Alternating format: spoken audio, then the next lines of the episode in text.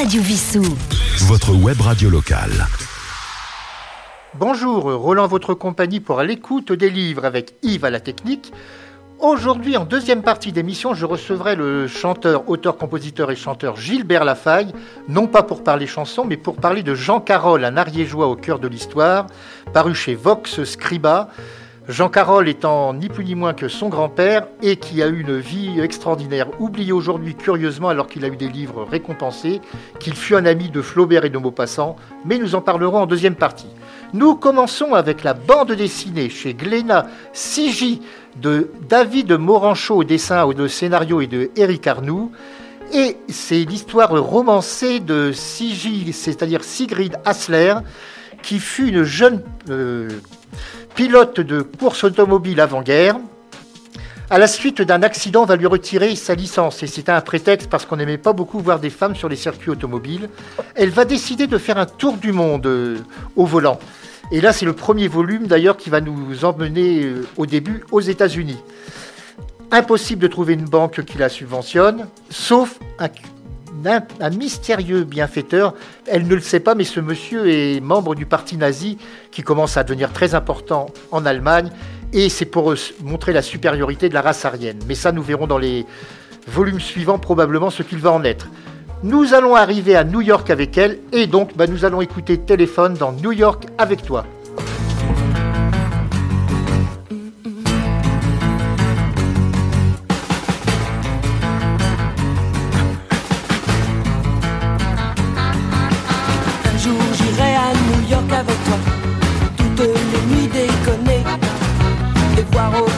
En entier, ça va de soi.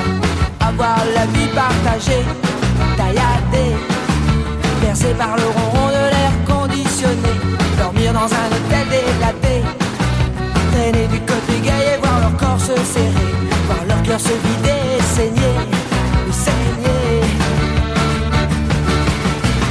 Un jour, j'irai là-bas. Un jour, chaque un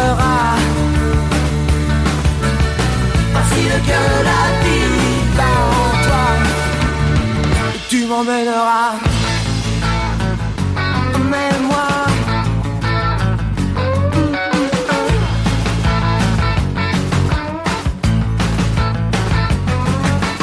Un jour j'aurai New York au bout des doigts. On y jouera, tu verras. Dans les clubs il fait noir, mais il ne fait pas froid. Ne fait pas froid si t'y crois. Et j'y crois. Les flaques de peinture sur les murs en parfois. Bois. Et puis c'est tellement grand que vite on oubliera que nulle part c'est chez moi.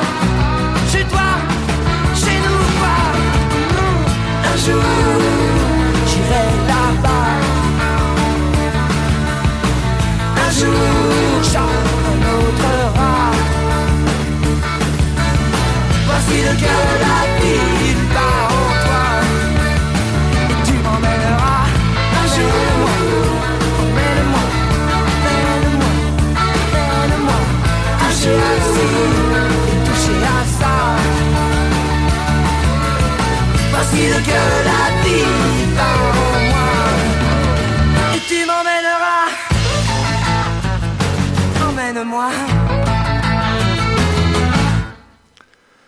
Nous passons maintenant au livre pour enfants. Alors il s'agit d'un ouvrage paru à la Joie de lire, qui est une maison franco-suisse, enfin qui le siège est en Suisse, mais les livres on les trouve également en France. Et le titre est Les Petites Misères. L'auteur en est Suzanne Heller. Eh bien, c'est les petits et grands tracas de l'enfance dans un album qui est drôle et touchant à la fois. Alors, le quotidien des enfants, bah, c'est jalonné euh, comme pour les adultes, mais peut-être plus pour eux parce que ça leur paraît plus important, de petits malheurs. Alors, bah, c'est comme par hasard, on va croquer une pomme. C'est à ce moment-là qu'il y a une dent de devant qui se casse. On va euh, euh, vouloir faire des glissades, on va se casser la figure. Monter sur une balance, il y a quelqu'un qui arrive juste avant vous, donc vous pouvez pas monter dessus. Enfin, c'est les petites misères. Alors, et là, c'est constitué dans un. Alors, c'est en petit format, un album petit format, en demi-format plus exactement, ce qu'on appelle le format l'italienne. Et c'est une sorte de, de mini dictionnaire des déceptions que peuvent avoir les enfants. Mais bien sûr, c'est fait sous un mode humoristique. euh, Cet album, bon, bah, il fait 80 pages. Son prix, c'est de 17,90 euros. Et nous allons écouter, alors là, une chanson, si vous ne la connaissez pas, écoutez-la attentivement parce qu'à mon avis, elle est à mourir de rire. C'est Old Delaf qui nous interprète La Tristitude.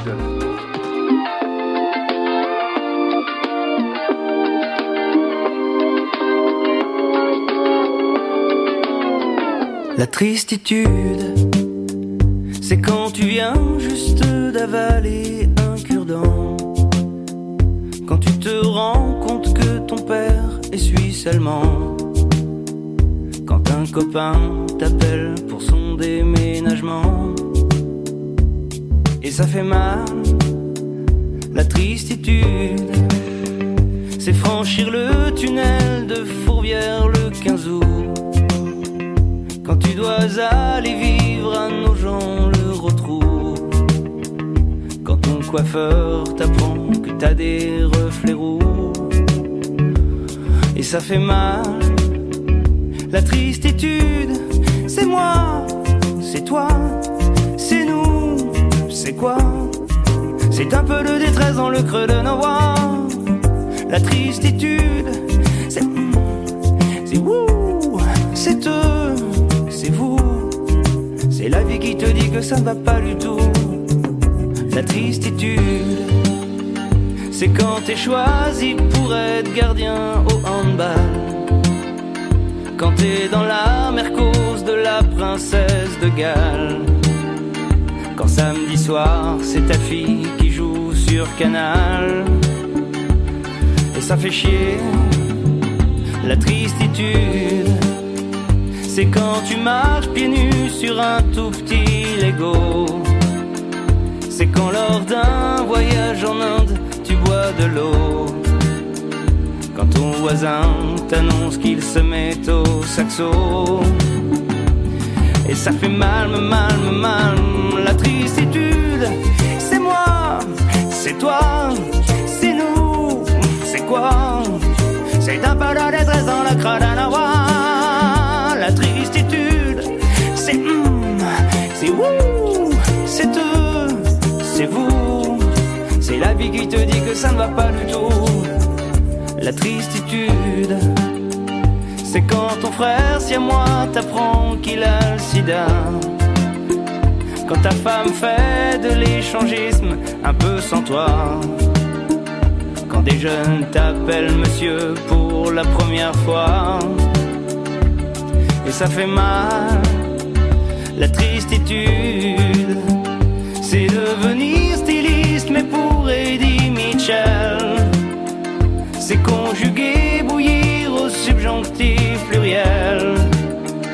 C'est faire les courses le samedi d'avant Noël. Et ça fait mal, mal, mal, la tristitude, c'est moi, c'est toi c'est un peu la détresse dans le crâne à moi.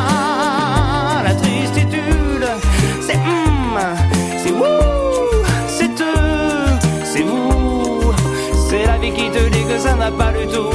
Non, non, non, la tristitude, la tristitude, la tristitude te donne la tristitude, la tristitude te donne la tristitude la tristitude, oh,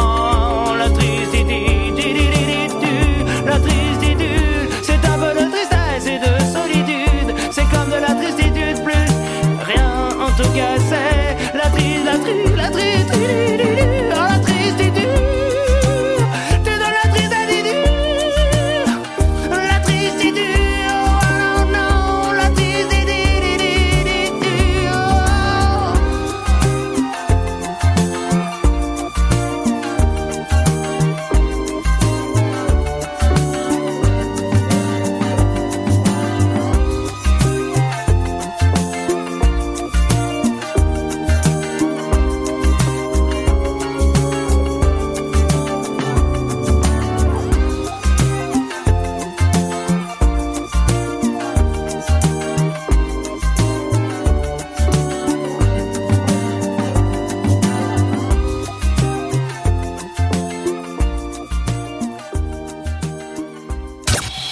Radio Vissou. Téléchargez l'application sur votre mobile. Radio Vissou. Nous allons voir maintenant un roman paru aux presses de la Cité. Il s'agit de Sans passer de À l'affaire Burke, traduit de l'anglais par Manon Mallet, car on ne parle jamais des traducteurs et pourtant c'est très important. Et cette histoire, eh bien, c'est la suite, euh, c'est la vie de Hop Myler, qui est amnésique à la suite d'un accident. Et c'est vraiment donc une femme sans passé, comme le titre de l'ouvrage l'indique. Son nom, d'ailleurs, c'est même pas probablement le sien, puisqu'elle ignore qui elle est exactement. Partie brusquement dans une ville éloignée de celle où elle depuis une quinzaine d'années, elle va être engagée en qualité d'agent immobilier et disparaître sans laisser de traces. Sa meilleure amie, Elia Cher, va partir à sa recherche et découvrir que la maison qu'elle a fait visiter avant de s'être volatilisée contient des taches de sang. Un policier local va se trouver contraint d'enquêter et l'affaire va prendre une tournure inattendue, la supposée victime étant peut-être, peut-être une criminelle. Bien des rebondissements vont survenir jusqu'au dénouement. Eh bien, avant d'être romancière, à l'affaire Burke fut procureure adjointe, ce qui permet de donner à ses thrillers une authenticité juridique qui s'ajoute à son talent. Donc là, vraiment, le suspense est garanti. Elle est amnésique, bah écoutez, nous allons écouter justement la chanson de Guy Béard. Qui suis-je?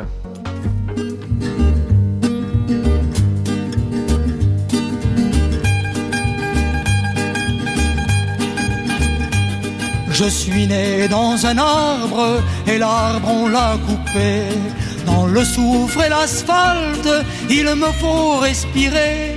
Mes racines vont sous le pavé, chercher une terre mouillée. Qui suis-je Qui puis-je dans ce monde en litige? Qui suis-je Qui puis-je dans ce monde en émoi? On m'a mis à l'école et là j'ai tout appris des poussières qui volent à l'étoile qui luit.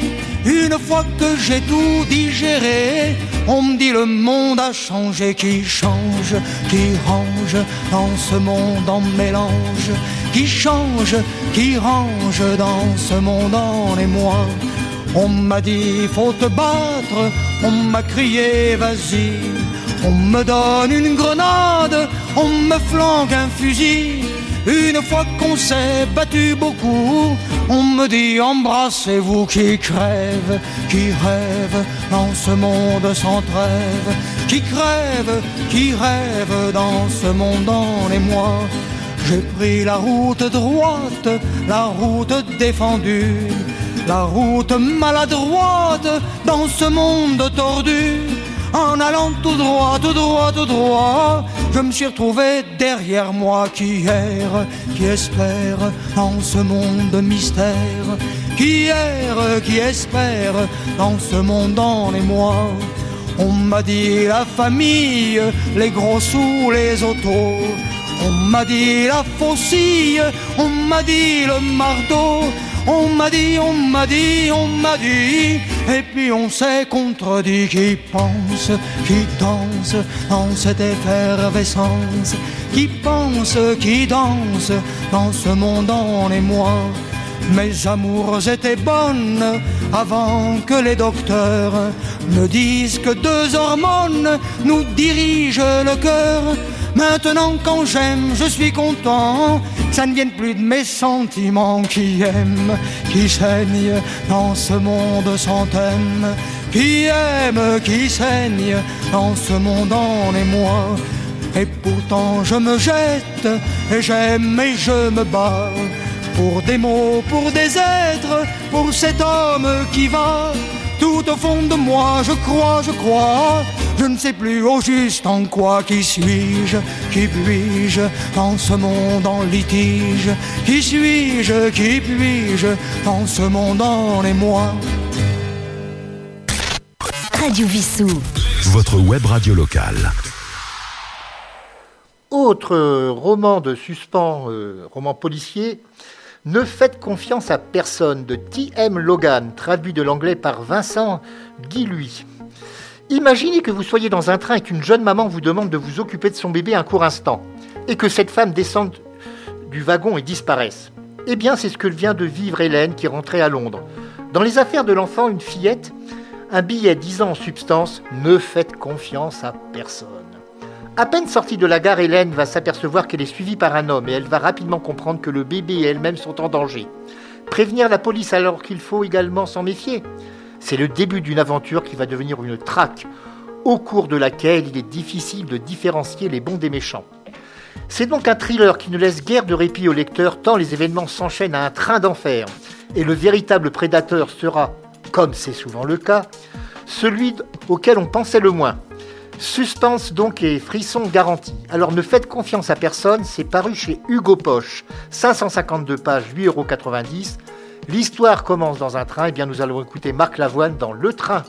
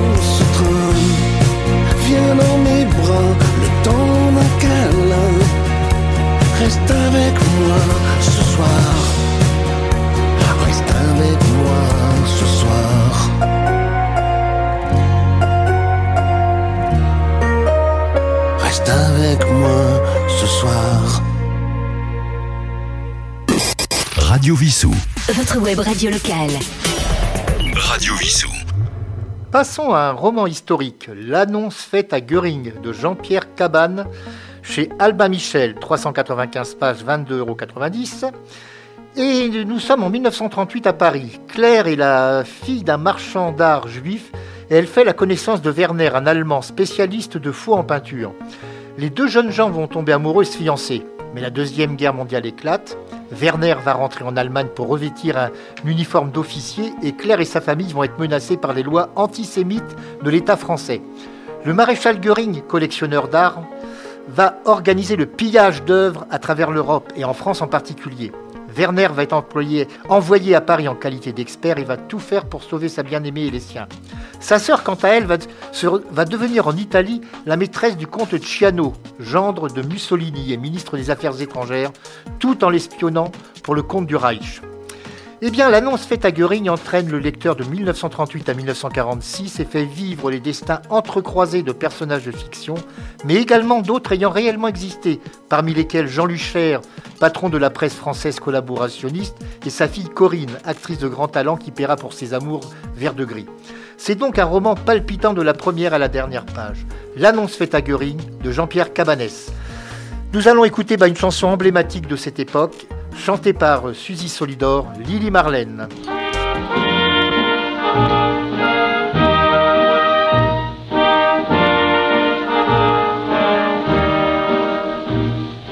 Devant la caserne, quand le jour s'enfuit, la vieille lanterne soudain s'allume et lui, c'est dans ce coin la seule soir, on s'attendait remplis d'espoir, tous deux, Lily Marlène, tous deux, Lily Marlène, tous deux, Lily Marlène. Et dans la nuit sombre, nos corps enlacés ne faisaient qu'une ombre lorsque je t'embrassais. Nous échangions ingénument, joue contre joue, bien des serments, tous deux, Lily tous deux, Lily tous deux, Lily.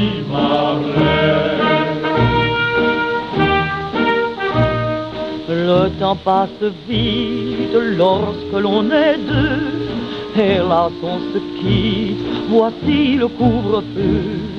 Te souviens-tu de nos regrets lorsqu'il fallait nous séparer?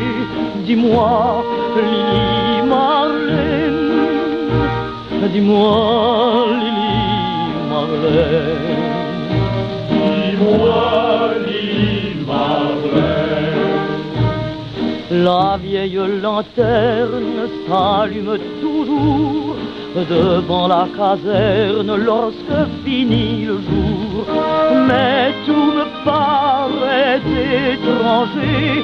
Aurais-je donc beaucoup changé Dis-moi, Marlène, dis-moi, Marlène. Dis-moi, Cette tendre histoire de nos chers vingt ans chante en ma mémoire malgré les jours, les ans. Il me semble entendre ton pas et je te serre entre mes bras. Lily, Lily Marlène, Lily, Lily Marlène.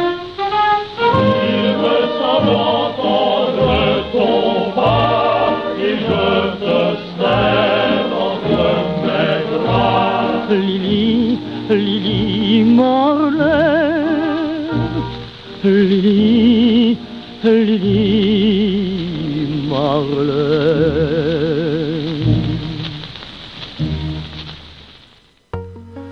Nous allons continuer avec un autre roman historique, mais plus historique que roman d'ailleurs, parce que c'est vraiment la biographie d'une personne euh, bien oubliée aujourd'hui.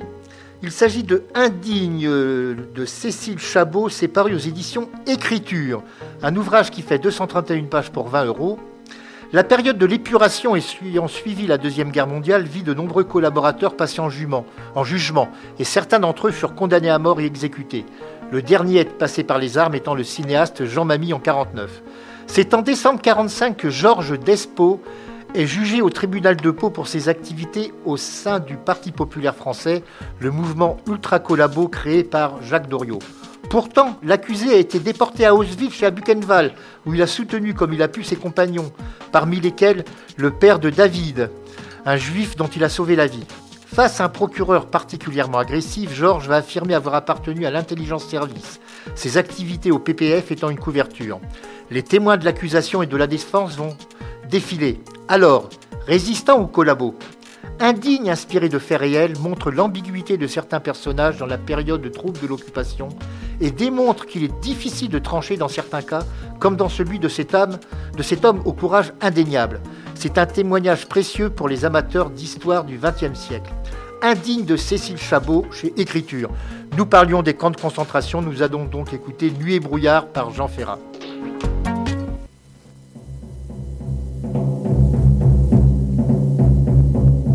Ils étaient vingt et cent, ils étaient des milliers, nus et maigres tremblants dans ces wagons plombés qui déchiraient la nuit de leurs ongles battants. Ils étaient des milliers, ils étaient vingt et cent.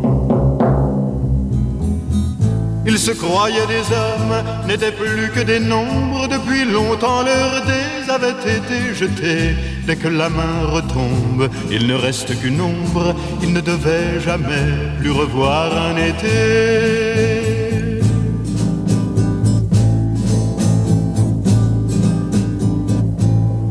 La fuite monotone et sans hâte du temps, survivre encore un jour, une heure, obstinément. Combien de tours de roue, d'arrêt et de départ qui n'en finissent pas de distiller l'espoir. Il s'appelait Jean-Pierre, Natacha ou Samuel. Certains priaient Jésus, Jéhovah ou Vishnu. D'autres ne priaient pas, mais qu'importe le ciel. Ils voulaient simplement ne plus vivre à genoux.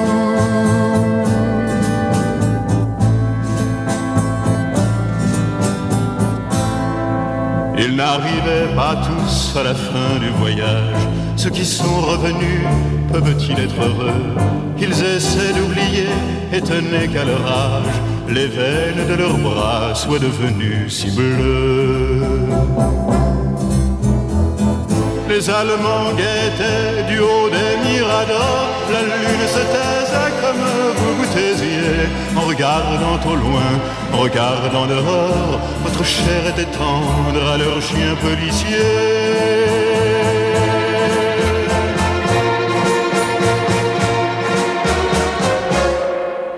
On me dit à présent que ces mots n'ont plus cours, qu'il vaut mieux ne chanter que des chansons d'amour, que le sang sèche vite en entrant dans l'histoire, et qu'il ne sert à rien de prendre une guitare.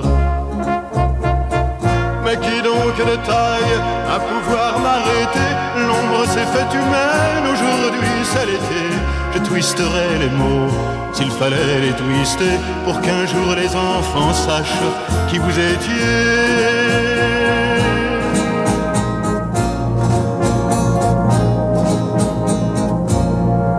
Vous étiez vingt et cent, vous étiez des milliers, nus et maigres, tremblants dans ces wagons plombés qui déchiriez la nuit de vos ongles battants. Vous étiez des milliers, vous étiez vingt et cent.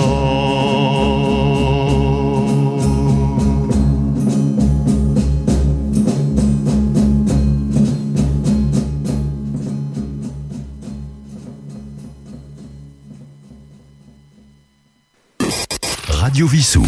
Votre web radio locale. Radio Vissou.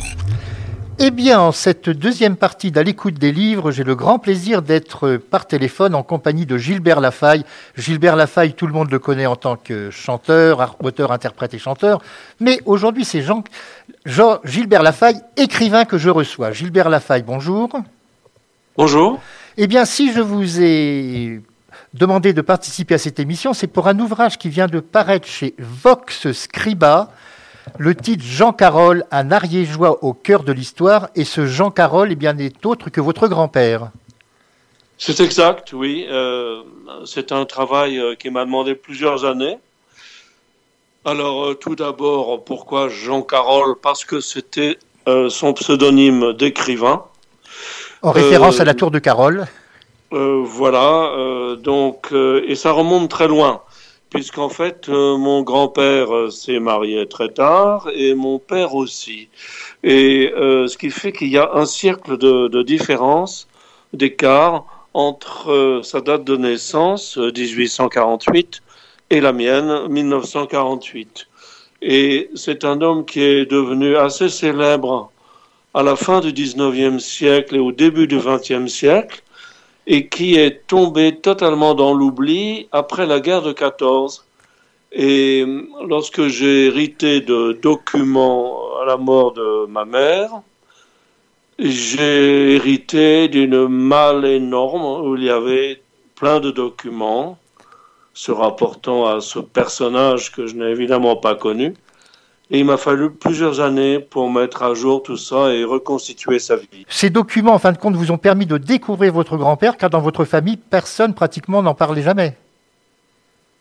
Oui, c'était. Je ne dis pas que c'était un sujet tabou, mais euh, c'était un sujet douloureux pour mon père, qui avait perdu son propre père euh, très jeune. Il avait, il avait 20 ans et il l'aimait beaucoup. Et dès qu'il en parlait, il était très ému. Et hum, donc, il n'aimait pas trop en parler. Et puis, c'était pour nous, c'était très loin. Enfin, on sentait qu'il y avait une, blessure, quoi. Que c'était pas, c'était pas, malgré tout son amour, c'était pas un sujet qu'il aimait aborder parce qu'il était gagné par l'émotion. Et, donc, nous, c'est devenu une espèce de, avec mes frères et sœurs, une espèce de, grand-père mythique. Euh, on savait pas trop, quoi. Et, c'est vraiment en mettant à jour euh, tout ce qu'il a fait, c'est-à-dire il a beaucoup écrit, publié des livres, il a fait du journalisme, il a fait des grands voyages, et donc il a fallu plusieurs années pour reconstituer tout ça. Alors, en 1868, il va passer à la Sorbonne une thèse de droit français, puis une de droit latin, et ensuite il va s'installer à, Rouen. Il va travailler dans l'imprimerie. Oui, c'est exact. C'est-à-dire, euh, il était donc de l'Ariège. Il était, la, famille était de côté de Tarascon sur Ariège. Et puis il a fait d'excellentes études, et comme il avait l'air doué, on l'a envoyé à Paris faire son droit.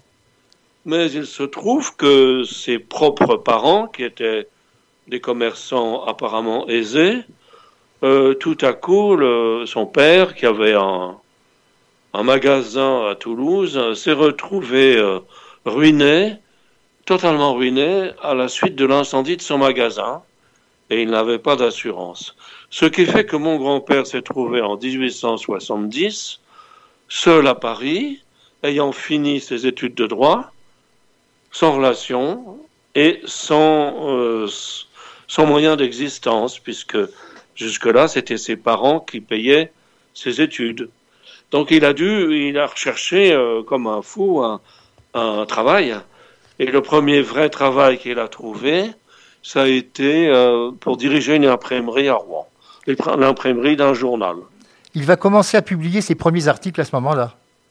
C'est ça. Peu à peu, il commence à publier des billets, des petits billets d'humour, en prenant des pseudonymes ou pas. Puis il se fait un peu sa place dans le monde de, du journalisme à Rouen, qui à l'époque était quand même assez, assez actif. Il y avait un grand théâtre, et puis il y avait Flaubert qui habitait là. Alors il va être en euh, contact avec Flaubert, justement. Vous parlez de correspondance avec Flaubert. Ben oui, en fait, en fait après Bon, et puis il faut pas oublier, à cette époque-là, il y a l'invasion prussienne.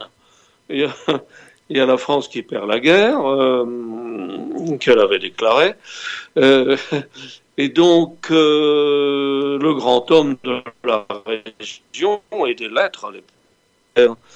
Et donc, il lui écrit, enfin, il l'appelle un peu au secours, parce qu'il vient de perdre son père, il est tout seul, et puis il sent bien que que s'il a un avenir euh, dans les lettres, c'est à Paris. Et donc, euh, il sollicite Flaubert, qui le reçoit très gentiment, qui l'invite à déjeuner, et il essaye de l'aider. Mais je n'ai pas pu trouver si Flaubert a pu l'aider concrètement. Ça, je ne sais pas. Alors, un proche de Flaubert va devenir son ami. Ce n'est pas n'importe qui, puisqu'il s'agit de Guy de Maupassant. Oui, oui. Ben, Maupassant, c'était un ami de jeunesse ils ont commis quelques frasques ensemble. Euh, comme vous le savez sans doute, euh, bon, euh, Maupassant est vite devenu euh, addict et accro à, bon, à différentes substances. Et à différents lieux de, dirons-nous, de débauche, comme on disait à l'époque. Et, au sexe aussi. Euh, il est mort très jeune, à, un peu plus de 40 ans. Mais les deux jeunes gens étaient amis et s'amusaient ensemble. Dans, le fameux livre d'Armand Lanoux euh, euh, sur Maupassant, il y a une photo où on les voit ensemble allongés sur les bords de la Seine du côté d'Anières. Et il faisait partie de la bande des canotiers avec Maupassant. Et, il admirait beaucoup son talent, mais bien sûr, il n'a pas, pas partagé euh, ce genre de vie parce que Maupassant, il s'est, il s'est détruit, quoi. Alors, il y a une chose très intéressante, c'est qu'on connaît bon, les contes de la Bécasse, tous les contes de Maupassant qui se passent en Normandie. Votre grand-père en a fait des contes aussi, a écrit des contes qui se déroulent plutôt dans, en Occitanie. Mais il faut savoir que les contes de, vos grands-pères, votre grand-père sont antérieurs à ceux de Maupassant. On ne peut pas dire qu'il était influencé par Maupassant puisque ces contes sont antérieurs. Oh, c'est même, même l'inverse, puisque euh, mon grand-père a publié avant lui et a été publié dans. Vous savez, à l'époque, on publiait d'abord dans les journaux. les journaux, bien sûr. Et puis après, c'était, c'était réuni en volume. Et Maupassant, dans une lettre à sa mère, il écrit Achète-moi euh, Paris Journal. Euh, je sais qu'il y a une nouvelle euh, tout à fait étonnante de mon ami Lafaille. achète-le, ça va. J'ai besoin d'idées pour, pour écrire des nouvelles. Alors, autant Maupassant écrivait des contes. Euh, mon grand-père n'a jamais parlé de contes, il parle de nouvelles. Alors il a écrit des nouvelles euh, d'un genre euh, fantastique, un peu comme c'était la mode à l'époque, comme Edgar Poe ou, Hoffman. il en a écrit quelques-unes comme ça, et c'est à, l'une d'entre elles que Maupassant fait référence. Et puis il a écrit des nouvelles qui sont pour moi beaucoup plus intéressantes euh, ce n'est que mon goût, mais bon, euh, il y a plus d'un siècle d'écart. Euh, ce sont des nouvelles qui se passent à la campagne, en Ariège, la région de la famille Lafaille, où il décrit la campagne, les gens, les, paysans, les petits nobles, les curés, les gens de cette région vers 1860 par là. Et certaines de ces nouvelles sont j'en ai presque la conviction maintenant que certaines sont inspirées de, faits divers réels. Alors je voudrais préciser que la deuxième partie de cet ouvrage Jean Carole, un ariégeois au cœur de l'histoire chez Vox Scriba, est constituée de nouvelles écrites par votre grand-père. Et moi, il y en a certaines comme L'Aïeul, par exemple, qui m'ont... Euh, euh, vraiment, je les ai lues avec un immense plaisir, je dois dire. Oui, L'Aïeul, est, tout à fait, euh, tout à fait étonnant. Et pour moi, c'est l'une d'elles c'est l'une de celles qui sont inspirées par un fait divers. Et je me demande même si ce n'est pas un fait divers arrivé dans notre famille, puisque euh, cette famille des, des Lafaille euh, était, ont été pendant des siècles bergers des seigneurs de, de Lorda, avant que mon grand-père, bon, lui, a pu faire des études. Mais ils ont, ils ont été pendant plusieurs siècles des, des, bergers, mais des bergers particuliers, un peu des bergers hommes de confiance. Mmh. Et c'est le même thème qu'il y a dans, dans cette nouvelle, c'est-à-dire que un de ces bergers qui a toute la confiance du seigneur propriétaire euh, s'aperçoit avec horreur que son petit-fils a commis une faute. Et euh, il ne peut pas supporter ça parce que il y a une tradition d'honneur dans, dans, cette famille. Et bon, je ne vais pas dévoiler la suite, mais euh, ça se termine de façon tragique. Bien sûr. Autre personnage qu'il a connu, mais là les rapports n'étaient pas amicaux, ils, étaient, ils, ont même été assez tendus pendant assez longtemps, c'est avec Zola. Oui, ben, il faut, il faut s'imaginer euh, à cette époque, c'est-à-dire 1870, euh, D'abord, toute cette génération de jeunes hommes de 1870, ils sont accablés par la, la défaite et par la, France humiliée, vaincue. Ils étaient, ils étaient restés sur le souvenir de la France, euh, disons, euh, mettons, triomphante, conquérante de, de Napoléon Ier. Et puis là, cette défaite est claire, puisque c'est quand même Napoléon III qui a déclaré la guerre, et en trois semaines, c'était fini. Euh, et une ville comme Rouen, dont on parlait tout à l'heure, ne s'est même pas battue pour se défendre. Quoi. Ils ont rendu les clés tout de suite. Donc la France humiliée. On se rappelle la nouvelle de Maupassant, boule de juif, justement. Tout le monde à l'époque était, était patriote. Euh, tous ces jeunes gens qui ont 25-30 ans euh, sont accablés. Certains vont devenir des, des, jeunes écrivains un peu qu'on appellera par la suite des décadents ou de, ceux qui usent de, de stupéfiants de, et qui voient la, vie extrêmement en noir. Et puis euh, euh, d'autres, eh ben, ils essayent de se battre. Et dans le monde des lettres, il y a, un monde fou. D'abord, il y a énormément de journaux. C'est la, plus grande époque de la presse. Les journaux pullulent partout. Il y a énormément de jeunes gens qui veulent réussir par les lettres. Et tous les hommes de lettres, ils font feu de tout bois. Ils font du journalisme, ils vont, on les demande, euh, ils écrivent un peu de tout. Et comme ça, mon grand-père, bon, il fait du journalisme, il écrit du théâtre, euh, il écrit, euh, il se lance dans des romans, des nouvelles, il fait, de, il, fait aussi, il écrit euh, des livrets d'opéra. Et puis Zola aussi, Zola aussi, euh, ils essayent de se faire connaître et de gagner leur vie. Et malheureusement, euh, ils, ils se marchent sur les pieds de temps en temps. Et avec Zola, c'est arrivé plusieurs fois. Bah déjà, oui, critique d'art aussi. Mon grand-père était critique d'art, mais Zola aussi. Et ils écrivent sur le même salon en 1875. Puis ils n'ont pas les mêmes goûts.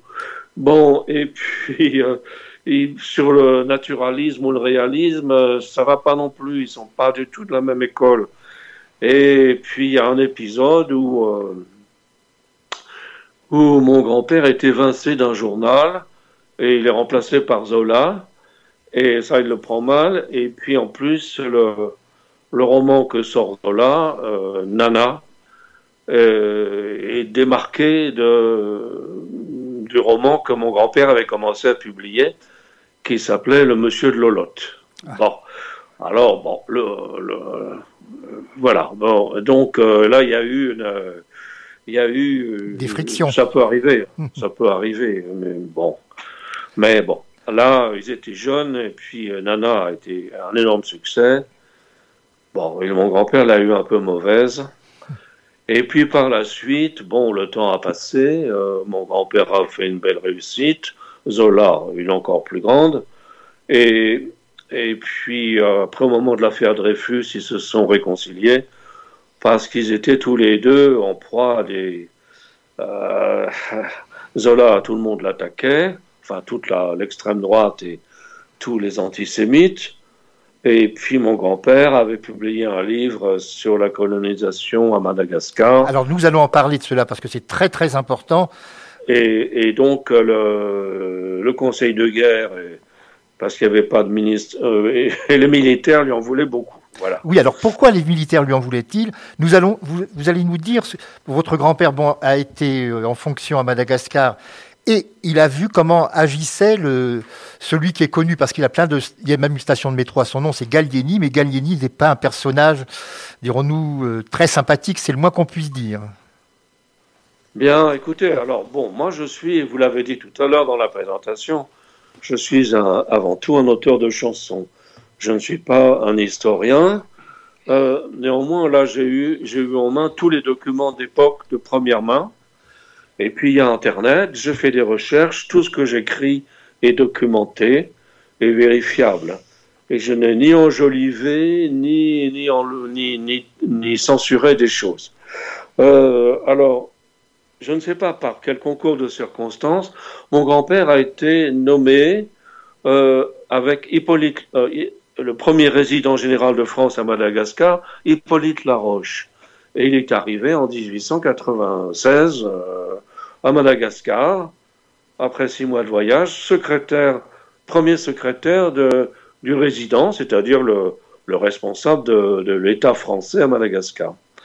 Et avec La Roche, ça s'est relativement bien passé. La Roche était quelqu'un de, de, comment dire, de raisonnable. Bon, euh, et puis euh, La Roche a été jugé trop mou par Paris.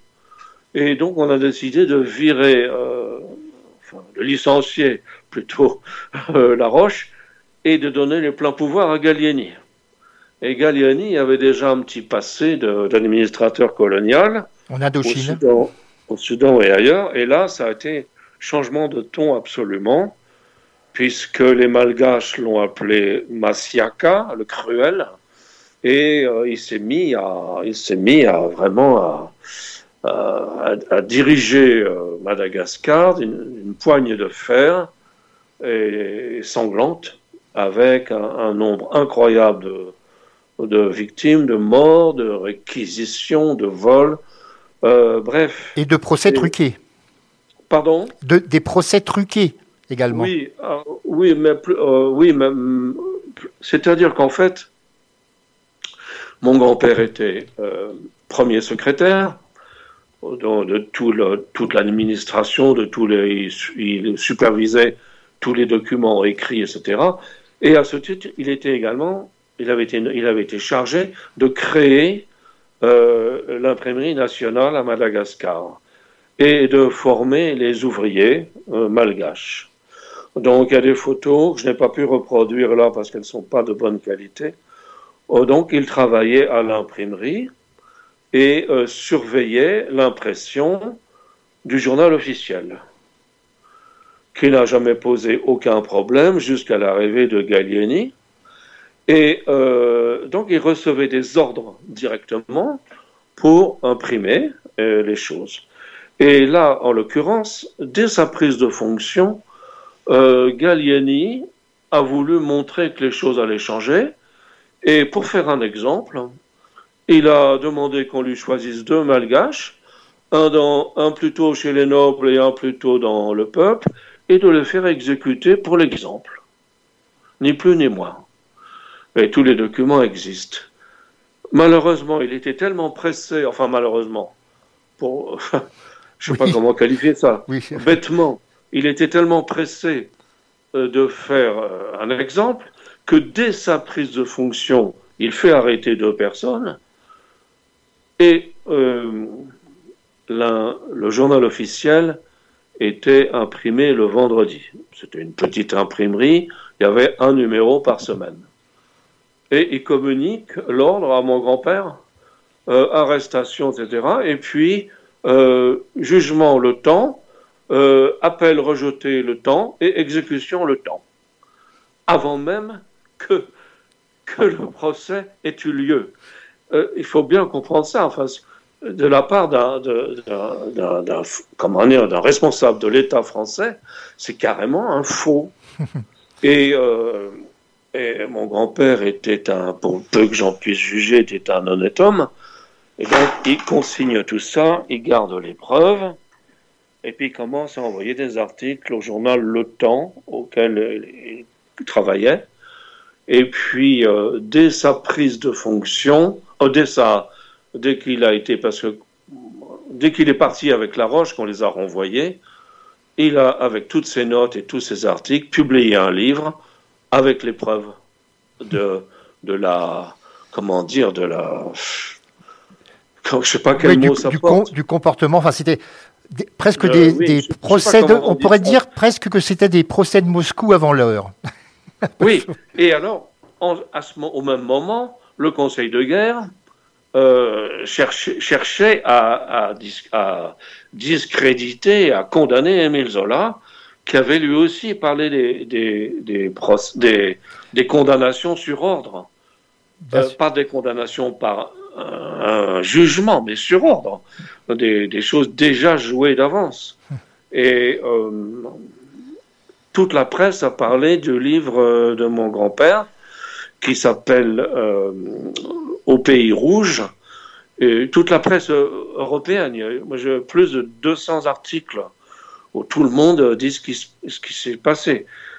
Et le Conseil de guerre n'a pas pu attaquer mon grand-père et dans la foulée, ils ont renoncé à attaquer Émile Zola parce que c'était la preuve, euh, la, preuve vraiment euh, concrète, que Galliani ne, se comportait comme un vulgaire tyran, quoi. Bien sûr. Alors nous n'allons pas pouvoir parler de toute la vie de votre grand-père, tant il y a eu des événements très importants et très denses, mais en lisant cet ouvrage Jean Carole euh, chez Vosque Scriba, on va les retrouver.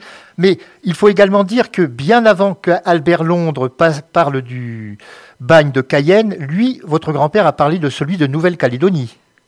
Oui, oui, oui. Donc euh, il était, donc on on, parlait pas comme ça à l'époque, mais on dirait aujourd'hui grand reporter. Donc après l'épisode malgache, le journal Le Temps, qui était euh, qui était l'ancêtre du journal Le, Monde, euh, qui était un journal euh, fondé par des Alsaciens et des protestants, qui avait une réputation de rigueur et de sérieux, qui n'était pas un journal à sensation, ni un journal militant comme l'Humanité, où avait travaillé euh, Jaurès et, et euh, Zola, je crois aussi, oui. Je sais, non, Zola, c'est l'Aurore. L'Aurore, Zola. Euh, avec, avec Clémenceau, avec Clémenceau, qui était directeur de l'Aurore. C'était Octave Mirbeau qui avait travaillé à l'Humanité. Et donc, le temps l'envoie en Nouvelle-Calédonie. Voilà. Et là, il a fait un, il a fait, il y a été au bagne, il a, il a noté, il a observé, il a rencontré les bagnards, il a rencontré le, personnel de l'administration pénitentiaire, et il en a tiré un livre aussi, qui, a eu également du succès, un livre paru en 1903. Et il y a eu comme ça dans sa carrière plusieurs euh, scoops, parce que euh, je fais une parenthèse par rapport à, un autre livre qui est sorti euh, l'an dernier. J'ai été contacté peu avant l'invasion de l'Ukraine par une euh, femme en Russie, euh, Marina Spasonova, qui me dit J'ai découvert le livre de votre grand-père sur son voyage au Caucase en 1894. C'est absolument formidable, c'est unique. Euh, pouvez-vous m'aider? Alors moi, je ne parle pas russe, mais avec les, avec les traducteurs automatiques et ça, j'ai pu l'aider à sortir son livre. Et un livre sur le voyage de mon grand-père dans le Caucase en 1894 est sorti l'an dernier et, très gentiment cette personne m'a aidé et j'ai pu en écrire la préface parce qu'évidemment j'avais plein de documents qu'elle n'avait pas. Donc il a été précurseur dans, pas mal de domaines, oui. Alors, nous allons arriver au terme de cette émission. Alors, en ce qui concerne, parce que bon, c'est un, personnage qui me passionne, moi, c'est la, enfin, la famille Guitry, il a été joué sur scène par Lucien Guitry, le père de Sacha. Et aujourd'hui, on n'imagine pas que Lucien Guitry, c'était ce qu'on pouvait appeler un monstre sacré sur scène.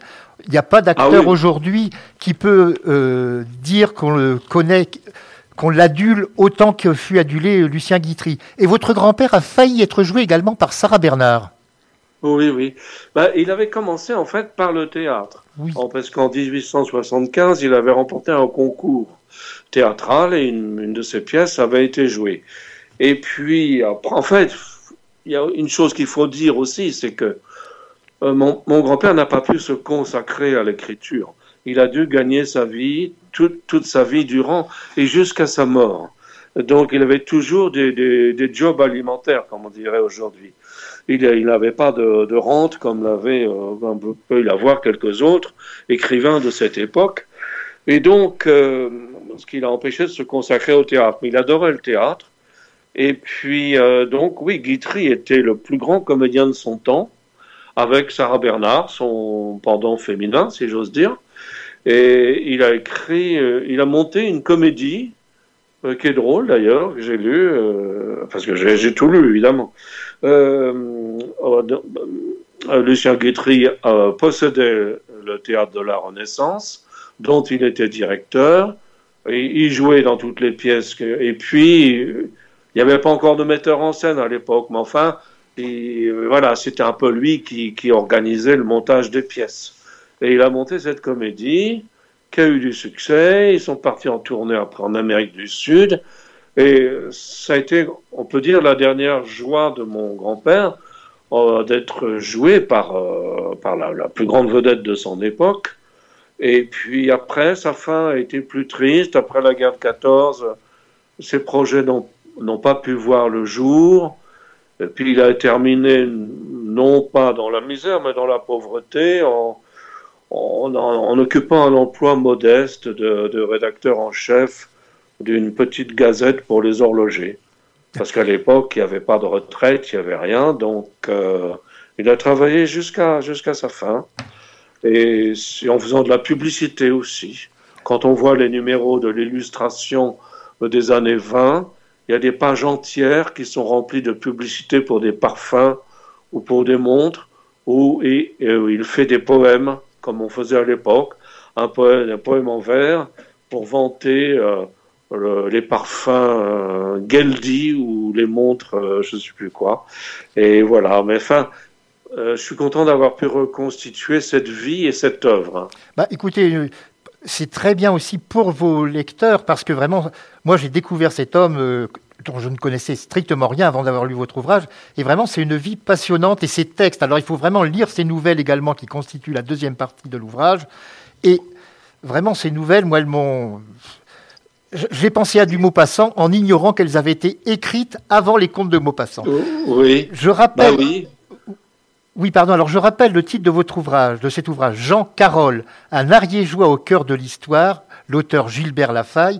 C'est paru chez Vox Scriba. Bon, je pense oui, c'est une, c'est une maison d'édition modeste qui est dans le sud-ouest et figurez-vous, qui est en Ariège. Bien, comme ça vous êtes, euh, cela reste en famille entre guillemets, mais il suffit d'aller dans sa librairie habituelle pour commander l'ouvrage, puisque tous les libraires travaillent. Ce n'est pas. C'est une, c'est une, maison d'édition qui est modeste, mais qui a pignon sur rue. Oui, alors ce n'est pas une maison d'édition à compte d'auteur, mais, mais c'est une vraie maison d'édition, donc on peut commander très facilement. Elle a pignon sur rue, elle a un, elle a un site, euh, et euh, la sortie officielle, ce sera le 7 octobre au Salon du Livre Pyrénéen, où je me rendrai. Et à partir de là, on pourra le commander sur le site de, cette maison ou à son libraire, puisque cette maison est référencée.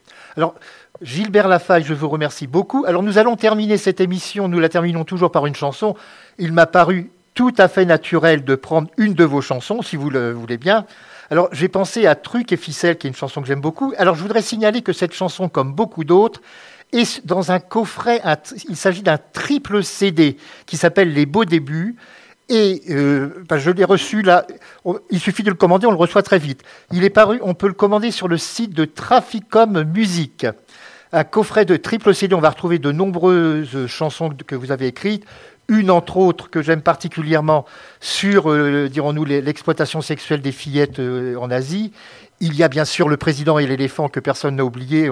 Ça nous fait penser à ce cher Giscard d'Estaing, n'est-ce pas? Mais vraiment, achetez, lisez ce livre, Jean Carole, paru chez Vox Scriba.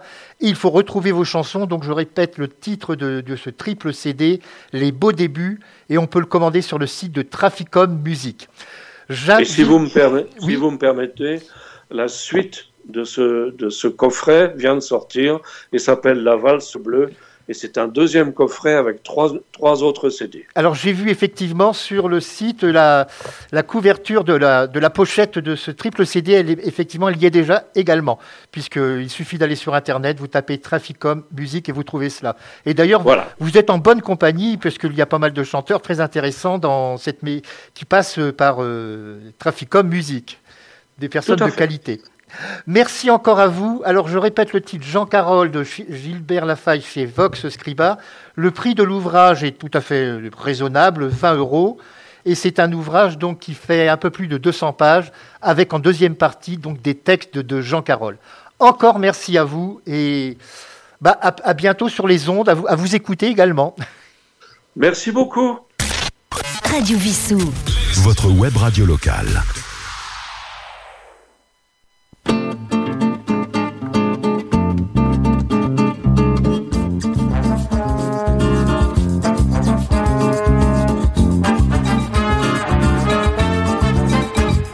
Truc et ficelle, troc et combine, de Neuchâtel aux Philippines, fut en flanelle sur Moleskine, de grand hôtel en limousine, polichinelle, voyage en Chine, t'as du nickel, j'ai des usines, t'as du platine mais pas de bretelles, ton archipel pour ma turbine, tu pousses ton fou Je te prends ton roi, ah. toi ta Cuba, moi ton Bouctou. Tu prends le Pérou, moi l'Angola. Truc et ficelle, troc et combine. D'Aix-la-Chapelle à Constantine. Du grand cocktail ou lombadine. À la demoiselle très très câline. Qu'a des rousselles à trois vitrines. Des caravelles et de l'aspirine. T'as des cervelles qui t'enquiquinent. Tu démantèles, moi j'endoctrine. Et si je recule mon cavalier, tu prends mon pion, mais moi ta tour. Si je te laisse faire à Singapour, ça fait rentrer mille tonnes d'acier. Truc et ficelle, troc et combine. De Compostelle à Tien Sin Sin. De grands cartels en saccharine. De clientèle en cocaïne. Fais mes l'usine en Israël. T'as des diesels mais pas de benzine. J'ai de la farine, t'as pas de cheptel. De colonel pour ta ballerine. Tu pousses ton fou. Je te prends ton roi. T'as Panama pour faire joujou. Touche au papou, je prends l'Ouganda. Truc et ficelle, troc et combine. De Neuchâtel aux Philippines. Fut en flanelle sur Moleskine. De grand hôtel en limousine. Papa Noël en Palestine. T'as de la javel, j'ai pas de piscine. T'as des rebelles qui se mutinent. Un caramel, une carabine. Et si j'avance un peu ma reine, te v'la bloqué sur les deux cases. Un incident près du Caucase. Échec et mat, à moi le Yémen. Truc et ficelle, troc et combine. Truc et ficelle, troc et combine. Truc et ficelle, troc et combine. Radio Vissou. Votre web radio locale.